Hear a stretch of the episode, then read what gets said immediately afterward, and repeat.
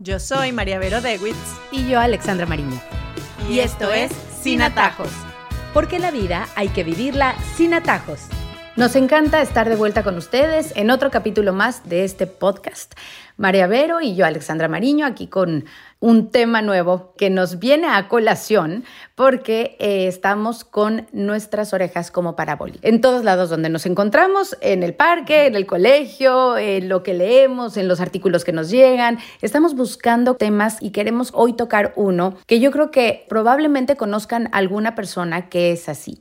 Y es el hecho de ser víctima, de esas personas que sienten como satisfacción, veo yo, en ser la víctima. Y lo peor que me parece a mí, y que vamos a tocar el tema en este momento, cuando victimizan a sus propios hijos. Ay, pobrecito. Yo digo el pobretear. Y de verdad que hay gente que disfruta el sentirse y estar en ese papel de víctima. Y aquí lo vamos a abordar desde un punto de vista de ser padres y de entender que no es como un camino correcto para tratar a nuestros hijos. Sí, el tema del síndrome del pobrecito, que está muy de moda. Primero, como tú dices, nosotras, ¿no? Como madres, ¿no? Típico, ¿cómo estás? Aquí, agotada, cansada, infeliz, estos niños, transportes, lo que sea. No, o sea, esa es la respuesta típica de todas, ¿no? Y entonces uno dice, bueno, pero, o sea, tampoco, tampoco es para tanto, ¿no? O sea, ya, pues la vida que escogiste, la vida que te tocó y hazla con alegría y ya, ¿no? Pero todas tenemos la, todas tenemos como esa necesidad de maximizar las cosas que nos pasan, bueno, porque estamos buscando atención, porque estamos buscando compasión, porque estamos buscando que la gente nos tenga un poquito de, lástima, porque nos ayuden, quizás porque no sabemos pedir ayuda de una manera adecuada y recurrimos a la victimización, ¿no? Para que la gente nos ofrezca su compasión, su ayuda, su apoyo, lo que sea, ¿no? Y más grave todavía es cuando se lo hacemos a nuestros hijos porque sin querer estamos disminuyendo su autoestima al mil por ciento. En una época en la que hablamos mucho de la importancia de que nuestros hijos se quieran a sí mismos, de que tengan su valor, de que se sepan defender, de que sepan quererse, entonces les ponemos esta imagen de que ellos no pueden, de que ellos no saben, de que el mundo está contra ellos, de que todo el mundo los ataca, de que ellos son los únicos que se merecen algo que no tienen. Y los estamos minimizando. Entonces, en vez de crear hijos fuertes, independientes, que sepan defenderse, lo que estamos es creando pobrecitos. Entonces, nuestro hijo no es pobrecito, pero nosotros cada vez que le decimos pobrecito y corremos a salvarlo como salvadoras, entonces sí los estamos haciendo pobrecitos. Creo que vale la pena y sí tiene mucho que ver cómo como mamá o como papá abordas esos problemas.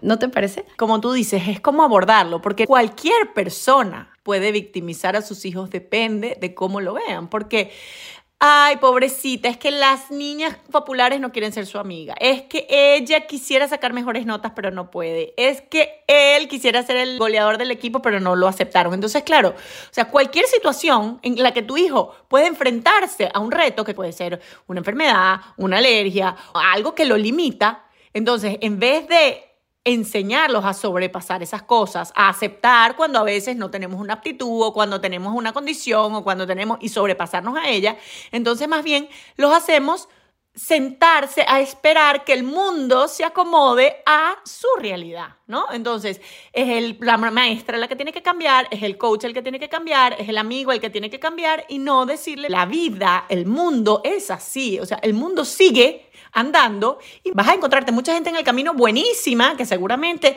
te va a ayudar, te va a apoyar y te vas a encontrar mucha gente en el mundo que probablemente no le importes tú ni te mire dos veces y te lo haga más difícil. Entonces, ¿cómo nos enfrentamos a las dos cosas? Y cómo tú vas a ser una de esas personas que sí te vas a preocupar por los demás y que sí vas a ayudarlos pero tú no puedes depender de eso. O sea, el mundo no va a cambiar por ti. Y eso me toca a mí como mamá, porque yo no puedo ir hablando con todas las mamás del salón para que da, y cada vez que mi hija tiene un problema, entonces hablar y ir al colegio 40 veces a pelear. Porque ¿qué pasa el día que yo no esté? ¿Cómo le enseño yo a él o a ella a pararse en sus dos pies y decir, yo esto lo quiero hacer, yo esto no lo puedo hacer y también a reclamar sus derechos en el momento en el que le toque, ¿no? Pero ¿qué pasa? Estamos tan obsesionados con ser los salvadores de estos pobrecitos niños que no pueden nada que no les damos la oportunidad. Y como decía, cuando hablábamos de la autoestima, nada hace crecer más la autoestima que cuando ellos logran cosas por ellos mismos. Cuando ellos son capaces de pararse y decir, mira, maestra, se equivocó con este examen. Yo tengo más nota. O, mire, coach, ¿Qué puedo hacer yo para lograr estar en el equipo? Porque yo el año que viene lo voy a volver a intentar. En vez de que salga la mamá a reunirse con todas estas personas para tratar de arreglarle el mundo a su pobrecito muchachito que está muy triste porque no logró lo que quería. Y me encantan las historias que oímos de cómo papás han logrado que de una situación muy difícil, que pudieron escoger dos caminos, determinar que su hijo tenía una condición que lo hacía especial y que eso iba a delimitar absolutamente su vida o tomar esa condición especial y decir, ok, sí, tienes ciertas diferencias, pero tú eres como cualquier otro. Y vas al colegio como cualquier otro. Vamos a pedir esto para ti, vamos a...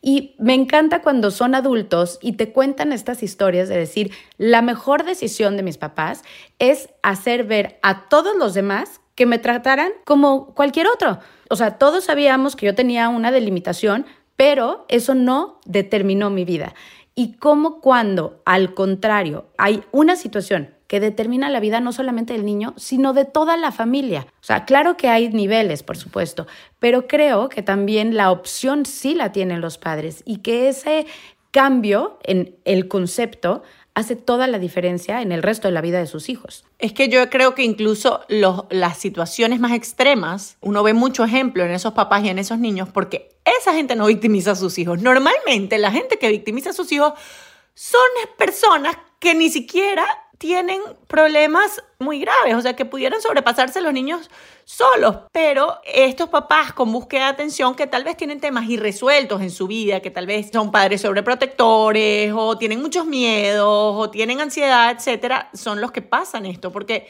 todos tenemos condiciones. Cuando dices, bueno, que alguien tiene condición, todos tenemos condiciones. Y, si usted tiene un hijo, ese hijo va a tener alguna condición.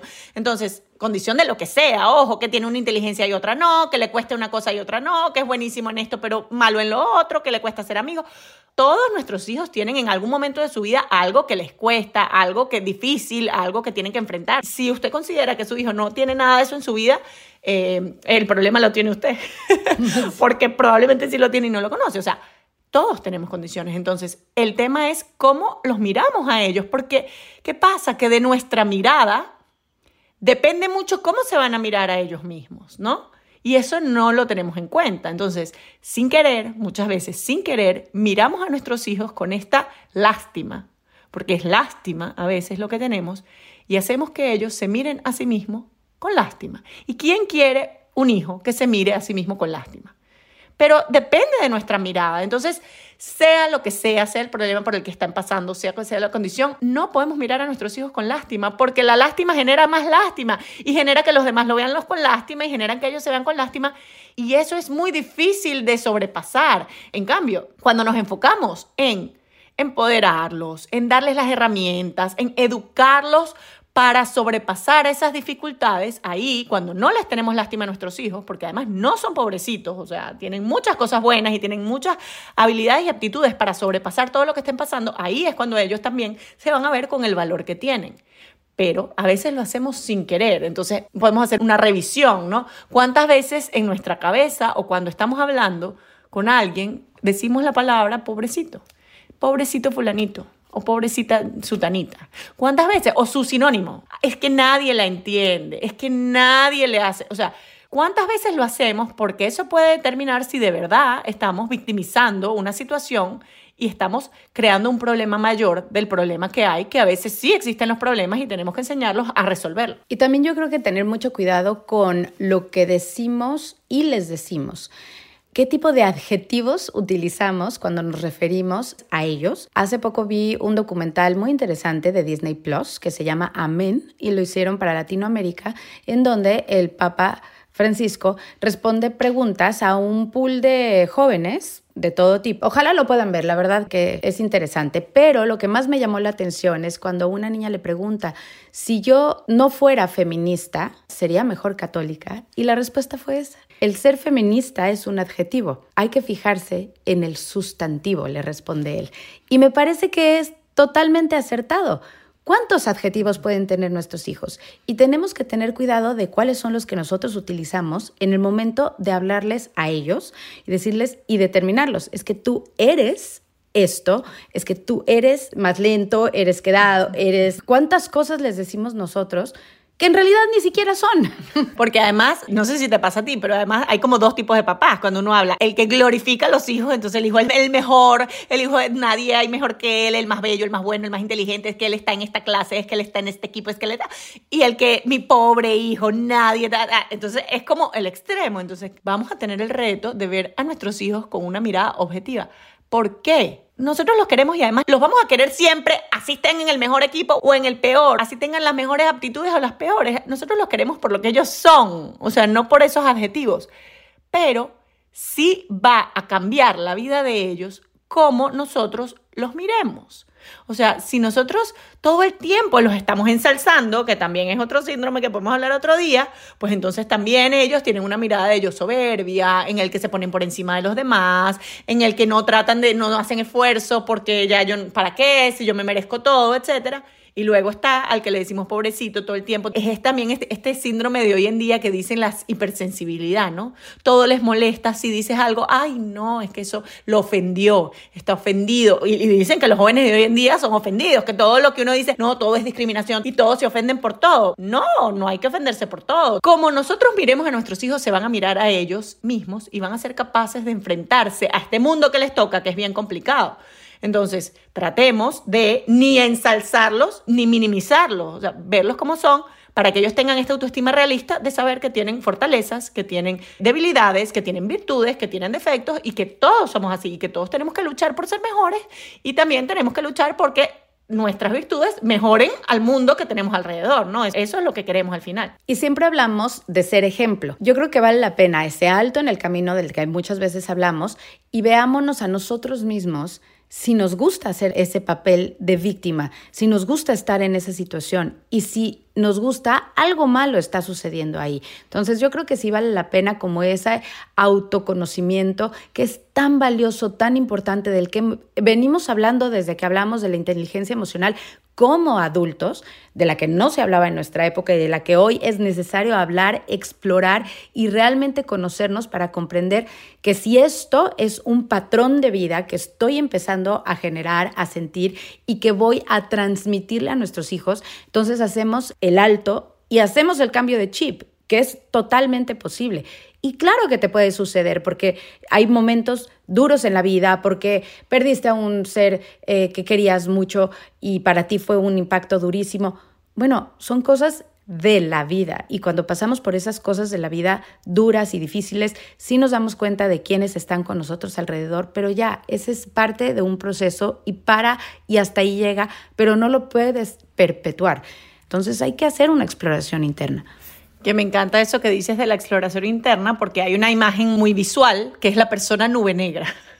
Que es esa persona que tú hablas con ella y todo es un problema, todo es, y tú dices, no, no quiero, o sea, no quiero hablar con ella, porque de verdad es como si tuviera una nubecita encima que todo es problema. Y muchas veces somos así. Entonces lo que tú dices del ejemplo es verdad. En la casa a veces somos así. O sea, estamos en la casa y estamos refunfuñando. Es que nadie me ayuda, es que yo tengo que recoger todo esto, es que aquí nadie hace caso, es que yo paso todo el día trabajando, es que nadie... ¿No? Ver cuántas veces al día repetimos eso. O sea, si hace falta que las cosas queden tiradas para que nosotros nos refunfuñemos, pues que se queden tiradas. Es más importante tener una mamá contenta, alegre, que tiene energía, a tener una mamá que está todo el día victimizándose y diciendo que yo soy la única pobre en esta casa porque soy la única que hago, porque nadie hace, porque nadie me ayuda. Entonces, si tú consideras eso, o pones a tus hijos a ayudar, o te callas la boca.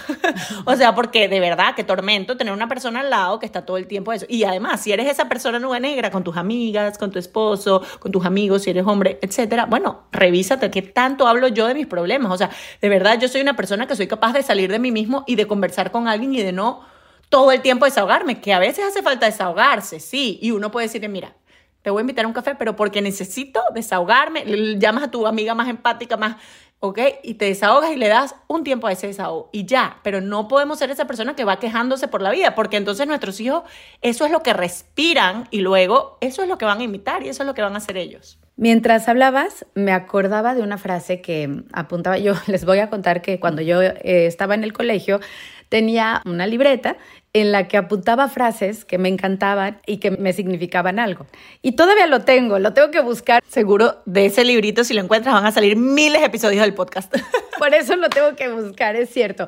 Pero eh, frases que oía de o que leía en algún libro y entonces me vino a la mente una frase muy interesante que además se la dije hace muy poco a mi hija y le dije, y dice algo así, porque además es en inglés, pero dice, en tu vida vas a encontrar muchos más amigos si te tomas el tiempo de escuchar y dejas de hablar de ti. Y tiene toda la razón en el sentido en que cuando tú no paras y no te para la lengua de todas las cosas que te están pasando a ti, pero nunca jamás haces el alto para escuchar a los demás, porque todos queremos contar algo, bien o mal. Si tú te sientas a hablar con amigas, y bueno, a nosotros nos cuesta mucho trabajo porque nos quitamos la palabra de la boca y bueno, cuesta mucho trabajo y quieres contar como tus propias experiencias.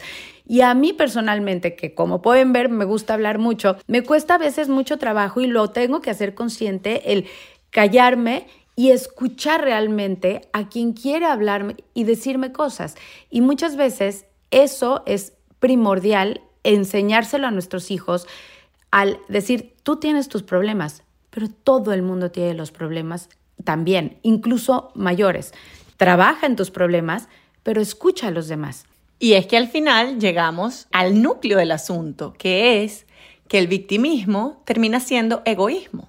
Porque el victimismo es enfocarte en ti, es concentrarte en tus problemas, en tus necesidades, en que todo el mundo tiene que estar pendiente de ti y no eres capaz de tú salir y pensar en los demás. Entonces, eso que dices y, y, el mensaje que queremos dejar es, nosotros no queremos educar hijos egoístas, que solo sepan pensar en ellos mismos, en sus necesidades, en sus problemas, sino que queremos educar hijos generosos, empáticos, que sean capaces de salir de sí mismos, de también escuchar, ser buenos amigos, ser buenos hermanos, ser buenos esposos. Y esto solo lo puede ser una persona que no sea egoísta, sino que sepa pensar también en los demás. Entonces, al final, este complejo de víctima pues les puede jugar bastante, bastante en contra cuando ellos quieran tener una relación, una familia, porque una persona que no sabe salir de sí mismo no puede tener una familia, eh, no puede querer bien a los demás porque está centrado y encerrado en él y no en las personas que tiene a su alrededor. Y así llegamos a nuestras conclusiones. El día de hoy hablamos sobre el síndrome de la victimización o del pobrecito, como nos dice María Vero, iniciando con nosotros mismos, cuando recurrimos a la victimización para que los que nos rodean nos brinden su atención o apoyo, justamente porque no sabemos cómo pedir ayuda cuando lo necesitamos. Pero cuando hacemos eso con nuestros hijos, disminuimos su autoestima y les ponemos en sus mentes la idea de que el mundo está en contra de ellos y los estamos minimizando. Los catalogamos como pobrecitos y corremos a salvarlos, aunque no lo sean los estamos convirtiendo en víctimas. Depende de nosotros el cómo abordar los obstáculos que se presentan, pues cualquiera puede victimizar a sus hijos y en vez de enseñarlos a aceptar o sobrepasar las cosas, los hacemos esperar que el mundo se acomode a su realidad. Debemos enseñarles a que no pueden depender de que el mundo cambie por ellos y no tratar de solucionarles siempre todo, hacerlos conscientes de lo que sí pueden o no pueden hacer y también a reclamar sus derechos en el momento en el que los necesitan. Nada hace crecer más la autoestima que cuando ellos logran las cosas por sí mismos. Todos nuestros hijos tienen en algún momento de sus vidas algo que les cuesta, alguna condición especial y el tema es cómo los miramos a ellos, pues de nuestra mirada depende mucho cómo se van a mirar ellos mismos. No podemos mirar a nuestros hijos con lástima, debemos enfocarnos en empoderarlos, en darles herramientas, en educarlos para sobrepasar esas dificultades y ellos se verán con el verdadero valor que tienen. Muchas veces estas actitudes de nuestra parte son sin querer y debemos hacer una revisión de cuántas veces, cuando hablamos sobre ellos, decimos la palabra pobrecito. Y eso puede determinar si efectivamente estamos victimizándolos y creando un problema mayor del que realmente es. Nos dice María Vero que hay dos tipos de papás, el que glorifica a los hijos y el que victimiza. Entonces, vamos a tener el reto de ver a nuestros hijos con una mirada objetiva, pues los queremos por lo que son y no por los adjetivos que nosotros les imponemos. Debemos hacer una exploración interna y personal para saber si nosotros estamos también viéndonos como víctimas siempre, pues ese ejemplo es el que damos a nuestros hijos. Y cerramos con la propuesta de tomarnos el tiempo de escuchar a los demás. Podemos trabajar en nuestros problemas, pero no debemos convertirlos en lo principal en nuestras vidas.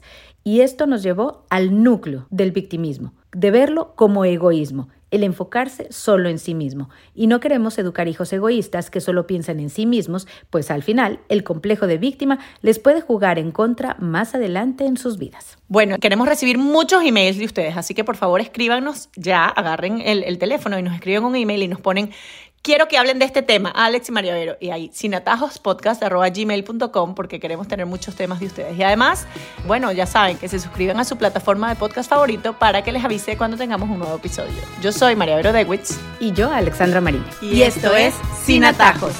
Porque la vida hay que vivirla sin atajos.